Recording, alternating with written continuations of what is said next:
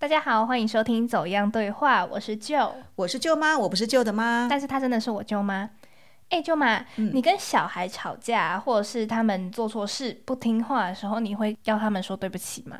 真的做错了不对的事情，那道歉是应该的啊。那假如说今天错的是你，你会跟小孩道歉吗？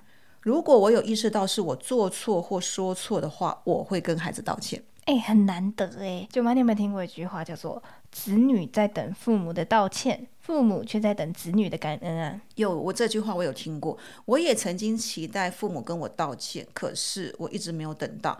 那当我成为妈妈之后，对你说的这句话就感受更深刻了。跟你说，我爸妈他不会跟小孩道歉，我就觉得明明大人也会犯错，但是道个歉有这么难吗？诶，这个话题很有意思诶，那我们今天就来聊聊孩子心中的坎，爸妈为何不道歉？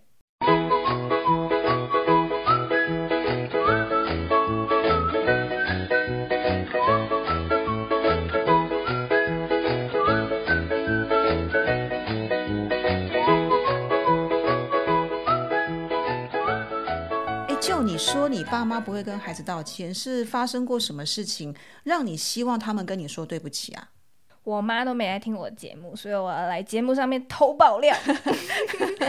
就是我觉得他们要道歉的东西太多了，可是两两件事情我印象特别深刻。有一次，就是我妈妈还在念我花钱花太凶的时候，她就讲了一句：“我是在养赔钱货吧？”其实我现在想起来这件事情，我觉得我妈可能只是无心的一句话，或是她当下是在开玩笑。可是我就非常非常生气，我觉得你身为一个家长，你怎么可以说自己的小孩是赔钱货？虽然这句话应该是事实啦，你也这么认为吗？也是也是。可是你知道这句话讲出来就非常伤小孩的自尊啊，像是你就是在否定小孩做的所有事情。所以当下我就要求妈妈要跟我道歉。你知道他反应是什么吗？什么？他就说这也没什么啦，你听错了，我没有讲这句话。哦，他否认哦。对，我真的好生气，好生气，我就跟他冷战了一个月。我觉得他太莫名其妙了。哇，你冷战那么久，可见你很生气哦。嗯嗯。然后还有另外一件事情也让我好生气哦。嗯。就是我国小的时候，因为我妈妈她是班主任，她就听了她的学生跟她说：“哎，我听到就在教室骂脏话。”哦，我妈当下二话不说把我叫出去痛骂了一顿。我觉得很委屈啊，因为我没有做这件事情，我就说我没有骂脏话，我没有骂脏话。哦，他不相信我，我马上就跟在场所有小朋友说：“你刚才有听到就骂脏话的人举手。”哇，现场超多人举手的，而且我觉得很莫名其妙的是，那些举手的人，甚至有些人坐在教室最前面，因为那时候坐在教室最后面，他根本不可能听到我讲话，所以我觉得他们是搞不清楚状况，他们就举手。但我妈当下就也没有再次求证，她就气不过打了我一巴掌。在大家面前打你一巴掌哦。对啊，哇，那这件事情对你有什么影响吗？当然也是不了了之啦。不过你看我记仇记到现在，你就知道我到底有多走心了。舅妈，你说你也曾经期待父母道歉是什么事情啊？这个也是发生在我小时候的事情，应该是我小学五年级以前吧。因为我每次生日的时候啊，爸爸总是会跟我说：“等你生日的时候啊，我就买生日蛋糕给你吃。”那每到我生日那一天呢，我就期待生日蛋糕会出现。所以，我爸爸如果出门，我就在想说，哎，他应该是出去帮我买生日蛋糕，但并没有。每年呢，我都满怀期待，然后从早等到晚，可是生日蛋糕始终都没有出现。那也不是只有生日蛋糕了，常常我爸他说要买给小孩的东西啊，最后都没有。后来呢，我也不等了，所以我从此心里面就认定他是个说话不算话的爸爸。哎，看起来生日蛋糕对你来说很重要哎。对我有生日蛋糕情节，所以我在看那个韩剧《请回答一九八八》啊，那个剧中的女主角德善嘛，因为她是家中老二啊。那有一幕我就感受很深刻，就是因为她很多事情都要让着她的姐姐，因为姐姐功课好，成绩好，然后她还有一个年纪比她小的弟弟。那一场戏是这样子，就是。过生日的时候啊，他们家就买了一个蛋糕。德善跟他姐姐的那个生日的日期是很接近的嘛，可是他们就帮姐姐过生日，然后唱完那个生日快乐歌，也让姐姐吹完蜡烛之后，他们又再重新点上蜡烛，因为他们想说顺便就帮德善过生日。可是在这时候呢，呃，德善他就在剧中他就爆发了，他就。很忍不住的委屈就哭出来，他就大声质问他爸妈说：“为什么从来爸妈都不重视他？”然后他就跑出去了。那他们的爸妈听完德善的抱怨之后呢，其实他们自己也知道了，就是诶，好像对德善是有那么一点的不公平。可是这个爸爸，我觉得他很棒。他在德善生日那一天啊，他就特地到他们社区那个杂货店的门口等他下班，单独为他准备了一个生日蛋糕，为他庆生。这个爸爸也有跟德善说：“哎呦，这个爸爸也不是一生下来就是爸爸啦，我们也是头一次当爸爸嘛。那女儿你就稍微体谅一下吧。”你知道看完这一幕我就哭了。哎，我对这一幕的印象也是很深刻。哎，就是德善的爸爸，他其实还是非常重视女儿的嘛，就是有做了一些补偿，单独为他买了一个生日蛋糕。可是舅妈，你一直都没有等到爸爸的生日蛋糕，哎，对我很失望。我也曾经问过我爸哦，我说你为什么说要买什么东西给我们，然后你最后都没有买？你知道我爸怎么说吗？他说什么？他说。哎呦，小孩子嘛，骗一骗就好了。你知道我听到这个答案，我更生气，真的很生气，真的。我觉得很多爸妈的行为，他们都是会对小孩子造成蛮大的伤害的，只是他们会不知道。像你刚才举那个韩剧《请回答一九八八》，他们爸爸妈妈就是很明显的在偏心嘛。然后还有一些就是爸爸妈妈也是会重男轻女，虽然说现在可能比较少见一点了，但这也是一种偏心。还有就是情绪勒索，像我们前几集一直在讲的，就是我是为了你好。这种话嘛，嗯，然后再批评跟错怪，这个也都是会造成伤害的。错怪这个我有经验，那因为我是家中老大嘛，所以小时候弟弟妹妹如果做错事啊，我爸妈呢都不先问清楚，他们就先骂我，我就觉得哎，这关我什么事？我很无辜也很委屈哎。对啊，他们只是先拿你开刀而已。没错，然后更严重的还有是压榨小孩、跟虐待小孩或者家暴嘛。然后我也看过在公开场合批评或者打骂孩子的。说到在公共场合辱骂孩子，我就。曾经亲眼看过，而且我到现在印象还非常的深刻。就是有一次我去邮局办事情的时候，我就看到有一个妈妈就一直很大声的骂她女儿是垃圾。嗯，这个小女孩看起来大概就是小学三四年级的年纪，然后被妈妈骂，当然就一直哭嘛，就哭越哭越大声。妈妈就听到她越哭越大声，还越骂越起劲，就一直不断骂她说：“你这个垃圾，我养你这个垃圾干嘛？真是太没用了。”哦。这个伤害力满点哎，而且我觉得如果我是那个小孩的话，真的会非常怨恨爸妈。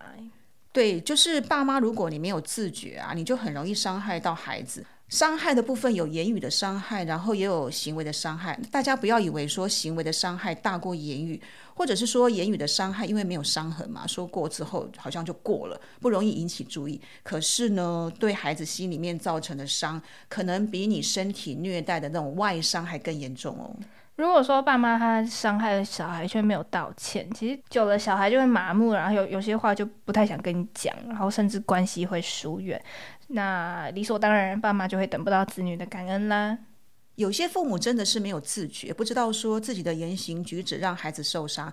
可是呢，有些爸妈知道自己理亏，却不拉不下脸跟孩子道歉，然后呢，就用一些很隐晦的方式来表现。哦，哪些隐晦的方式啊？比如说他的态度就一百八十度的转变，突然对孩子很好。或者是主动开口，然后态度变得很温和，跟孩子嘘寒问暖哦，哦，很巴结嘛。你举的例子是爸妈还有一点知觉哦，可是有些爸妈就是装死，以为事情过了，小孩就忘了，或者是觉得这有什么好计较的，第二天就当做啊什么事情也没发生过，就像我爸妈那样。然后也有一些爸妈会觉得说，即使自己错了，小孩也会理所当然的原谅他。还有爸妈，他看到小孩被伤害之后，因为真的是太难过了嘛，小孩就可以哭，或者是他情绪很低落，不想讲话，爸妈就跟小孩说：“哎，你差不多就好了，你还要哭多久？有什么好哭的？”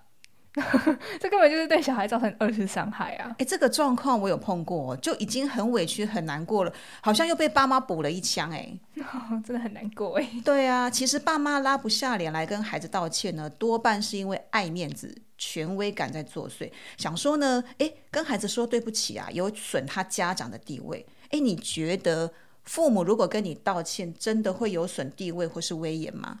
不会。我非常斩钉截铁的说不会，嗯，因为人非圣贤，谁都会犯错嘛，即使是爸爸妈妈也会。可是这真的不不要紧，没关系，重要的是你对于错误的态度是什么？你是不是大方的跟小孩道歉？这真的不是什么太丢脸的事情啦。诶，那你会如何看待跟孩子道歉的爸妈呢？哦，我觉得他们的地位反而会提升哦，大大的提升，到他的小孩心里位置就会非常高，因为我觉得他比较像是一种正直、有担当的表现。哇，顿时觉得父母的地位提高了耶！对啊，而且小孩就会有一种哦，我真的很被重视、很被尊重的感觉。对我也是觉得说，如果父母可以在伤害小孩之后呢，可以及时真诚的道歉，其实我会这样做，我觉得也是在给孩子做榜样啊。嗯嗯嗯，对。那接下来我们要来稍微休息一下，吃点东西。哎，有你知道有听众朋友问我说。你们是不是每次都饿肚子录节目？为什么每集都要吃东西？其实告诉大家，我们是想要让大家休息一下，我们自己也可以休息一下啦。对，那因为我们今天谈的主题是道歉嘛，所以呢，我就准备了苹果来吃。道歉跟苹果有什么关系啊？你知道我们最近常常都在追追韩剧这样子，那在韩剧当中呢，我就察觉到，就是哎。韩国人有时候他要表现那个道歉或是对不起的这种心意的时候，他们就会送苹果，或者是送一些跟苹果有关的东西，像可能传个赖的贴图啊。你知道为什么吗？为什么？因为苹果它韩文的写法呢，跟道歉是一样的，所以韩国人想要道歉的时候，他就会送苹果。苹果的韩文怎么说啊？呃，他的说法是傻瓜啊，傻瓜。念起来跟傻瓜，跟中文傻瓜很像，对不对？不是不是不是傻瓜，我觉得会道歉的人是聪明的人。是是是，对，好，我们来吃一下今天的苹果吧。我我准备的苹果是日本的苹果，吃这么高级。好，来吧。依旧吗？你会跟小孩道歉是怎么做到的？就是你是从小孩一出生就有这个意识呢，还是你是后来有什么样学习或调试的过程吗？没有小孩一出生，我其实我还没想到这个问题。不过我真的是有经过一些学习的过程。像小孩念小学的时候啊，我就我就去学校当故事妈妈嘛，然后就学了生命教育，也上了不少的亲子教育课程，学会了要尊重孩子是个独立的个体。那一些言语行为你都要小心，才不会对孩子造成伤害。我记得那时候在上课的时候，就有一个老师。他就跟我们讲了一位心理学家叫苏珊·福沃德，他在《中毒的父母》这本书当中，他就有提到说，小孩子呢是不会区分事实跟笑话的，他们会相信爸妈说的有关自己的话，而且呢把它变为自己的观念。所以呢，经常被父母打击的人，如果说他接收到很多父母那些负面的讯息，他就会有极度的自卑感，常常会陷入很强烈的自我怀疑跟自我否定的情绪当中。嗯，因为年纪还小，其实也没有办法太独立思考了。然后我们也会认为说，爸妈就是无所不能的，他们讲什么都是对的，他们讲什么我们都要相信。哎，可是你知道，我们要做到尊重孩子，这个过程真的是很不容易耶。你知道，因为我们这一代其实是处在一个还蛮冲突的一个一个年代。我们一方面呢，接受了上一个世代的一个教养方式，就是爸妈说了就算嘛。那一方面，我们又接受了现代的教养方式，就教我们要看重孩子啊，呃，尊重孩子啊。所以其实这个很冲突。我就想说，我们这一代的爸妈在我们的父母面前就是一个天生的弱势，因为他们就是要展现他们的权威，我们。只能照着听，照着做嘛。但是我们在孩子的面前又要展现的这么谦卑，其实很难为耶。哎，可是现在还是有爸妈就是要展现他的权威，死都不道歉啊。所以我们为什么要录这一集呢？就是希望有听到我们节目的朋友，如果你是为人父母的，你就试着改变一下。那如果你是为人子女的呢，也可以把这集节目就放给他们听。哎，有些爸妈其实真的就怎么样都是说不出口。我在这里跟大家讲一个很好用的东西，就是你可以用写的，然后现在就是用赖嘛，或者是赖贴图都是很方便的，你就打下来跟小孩说个可能拍谁啊，不好意思啊，抱歉这样。你削个苹果给孩子吃啊，就是 跟我们刚才一样嘛，说一下哎，苹果就代表道歉，也是不错的方法，道歉暗示他的，对对对。哎，那舅妈，你都是怎么跟小孩道歉的？嗯，如果事情比较小的话，就像你讲的，我就传个赖的讯息或贴图，或写张小纸条。那如果真的事情比较严重的话，我就会用说的，我就会找个时间啊，把孩子找进房间，就是我跟他的精心时刻，那就很诚心的跟孩子说，哎，我刚才啊，或是我什么时候做错或说错了什么，然后请就是跟他道歉。那我就会问他说：“我可以抱你一下吗？”那我们就抱一下，然后就表示和解这样子。哎，那舅舅也会跟小孩道歉吗？会，我们也会互相提醒，因为有时候真的你你说了什么，做了什么，你不自觉嘛。那我们如果有听到的话，我们就会跟对方讲，会希望对方就找个时间跟孩子表示一下歉意。诶，这样听起来会不会你们常常就在那边道歉来道歉去的？诶，其实也不会啦，因为我们后来就比较有自觉了嘛。可是说不定有时候我们真的说了什么或做了什么有伤害到孩子，其实我们还真的不知道。所以我也曾经问过孩子，就是如果爸妈真的有伤害到你们啊，请你们一定要跟我们讲，我绝对虚心的接受。诶，还是你有听过你的表哥表弟有跟你私下抱怨过我们什么吗？哦，当然有。不过呢，顾及我们的手足之情，我们还是要讲义气，在这里我就不透露啦。哎呦，这么秘密哦，真的不让我知道一下？没错，让我有道歉的机会。你想知道你就去逼问他呀。好，不过在这里我还是要提醒爸妈啦，就是也不要用。道歉来包装你的权威感，或者是包装你的抓狂，像是什么？像是比如说你道了歉啊，可是孩子还是很冷漠，对你不理不睬，你就不要再跟孩子说：“哎，林北都已经道歉了，你还你还一副欠扁的样子是怎样啊？” 或者是大骂一顿之后跟你说：“哎，对不起啦，我刚才对你大吼大叫，可是哦，我已经跟你说过很多次，不要太晚回家了，女孩子要留给给别人探听啊，你怎么都说不听啊？”哈哈，这个回头补了一枪喽！这在道歉吗？一点诚意都没有哎，怎么可能会接受啊？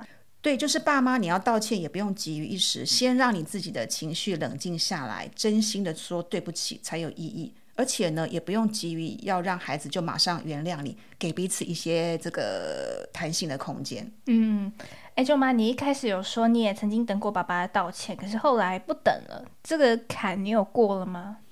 嗯，应该是说我成熟了，我那个曾经被伤害过的内在小孩长大了，所以我爸爸有没有跟我道歉已经不重要了。哎，你知道吗？有一年生日的时候，我就自己去买了一个生日蛋糕回家，然后请你舅舅跟你表哥表弟帮我过生日。这个是一个仪式，一个自我宣告，表示我有能力自己买生日蛋糕来满足自己的。不再是个期待父母给我什么的孩子了。哇，真的是长大了。然后我也理解为什么我爸爸那时候要用欺骗的方式来对待孩子，因为我们家并不是很富裕。那时候我们家有三个孩子，那我妈妈就在家带小孩，只有我爸爸一个人在工作。那说实在，我爸爸也蛮小气的啦。那你想哦，一个爸爸想给孩子希望跟快乐，可是他做不到，所以他就用骗的。虽然我到现在还是不认同我爸爸的做法啦，不过都已经过去了。诶，那爸妈在等小孩感恩的这一句话，你有什么体会吗？当父母的应该都会期待孩子的感恩，因为爸妈把你生下来，给了你生命嘛，而且从小到大真的付出很多的心力在照顾孩子，当然也希望跟孩子维持很好的关系啊。那你呢？有什么样的想法？哎，我觉得哦没有期待，没有伤害。就是你的小孩愿意感恩，那很好啊。但是家庭关系哈，有时候就真的是非常非常复杂的一个关系，你也没有办法去选择自己的家人长什么样子。所以我觉得呢，就是你做好自己的事情，尽好各自的本分，后面的事情我们就都随缘吧。我现在先接受就你的想法啦，不过有一些。呃，想法思考的方式是会随着年龄的增长，或者是角色的不同的转换有所改变，这样子。那像你知道吗？我们不是一生下来就会当爸妈了，我们也是从自己的爸妈那边学到怎么当爸妈，或者是从书里面啊，从亲子教育专家那边学到，或者是有时候在跟亲朋好友聊天的时候学到一些。不过没有一个家庭是可以复制的。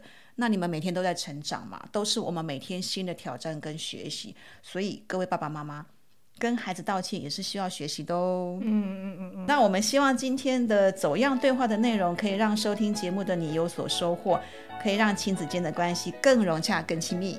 欢迎你在我们走样对话各个收听平台按下订阅。如果呢，你是在 Apple Podcast 收听的话，就帮忙按下我们的五星评分。到现在还没有人评分，我真的是很难过。然 后也可以写一下你为什么喜欢这个节目的原因，或是给我们一些建议。也欢迎你把节目分享给身边的朋友。那如果你有想收听的主题，也可以透过 email 告诉我们，我们的 email 在每集的节目资讯栏中都有附上哦。那走样对话今天都到这边，我们下次再见喽，拜拜。